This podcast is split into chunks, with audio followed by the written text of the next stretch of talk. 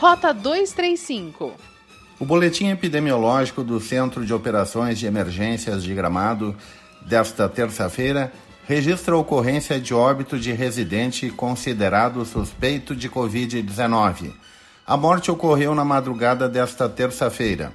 O Hospital Arcanjo São Miguel aguarda ainda o resultado do teste para confirmar se o caso era positivo para coronavírus.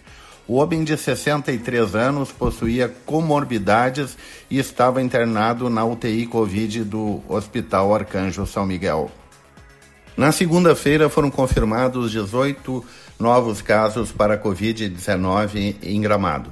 Entre os confirmados ativos, 42 moradores seguem isolamento domiciliar e quatro positivos estão internados no Hospital Arcanjo São Miguel. Na segunda-feira também foi registrado o terceiro óbito de não residente do município decorrente da Covid-19. A paciente estava internado na UTI Covid, tinha 48 anos e possuía comorbidade. A Secretaria de Agricultura e Meio Ambiente de Nova Petrópolis vai promover a primeira etapa de desinfecção de ruas e avenidas no centro e no bairro Logradouro a partir desta quarta-feira, às 11 horas da noite.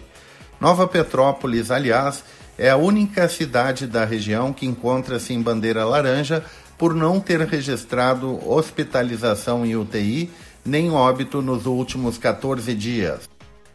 Conhecido pela competência à beira dos gramados, o técnico Luiz Felipe Scolari também é um craque nos negócios. Já há algum tempo, o Filipão escolheu o gramado para passar férias e investir no setor imobiliário. Agora, através de sua incorporadora, está lançando um edifício com 17 apartamentos no bairro Bavária. O novo empreendimento, localizado na rua em frente ao Hotel Bavária, possui unidades de dois e três dormitórios e o projeto é assinado pelo conceituado escritório Goulart Pedrassani. Ao melhor estilo da cidade, o prédio valoriza elementos locais como pedra e madeira. As obras do empreendimento de Filipão já começaram.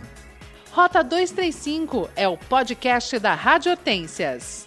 Acompanhe no site radiohortências.com ou siga no Spotify Rota 235. Música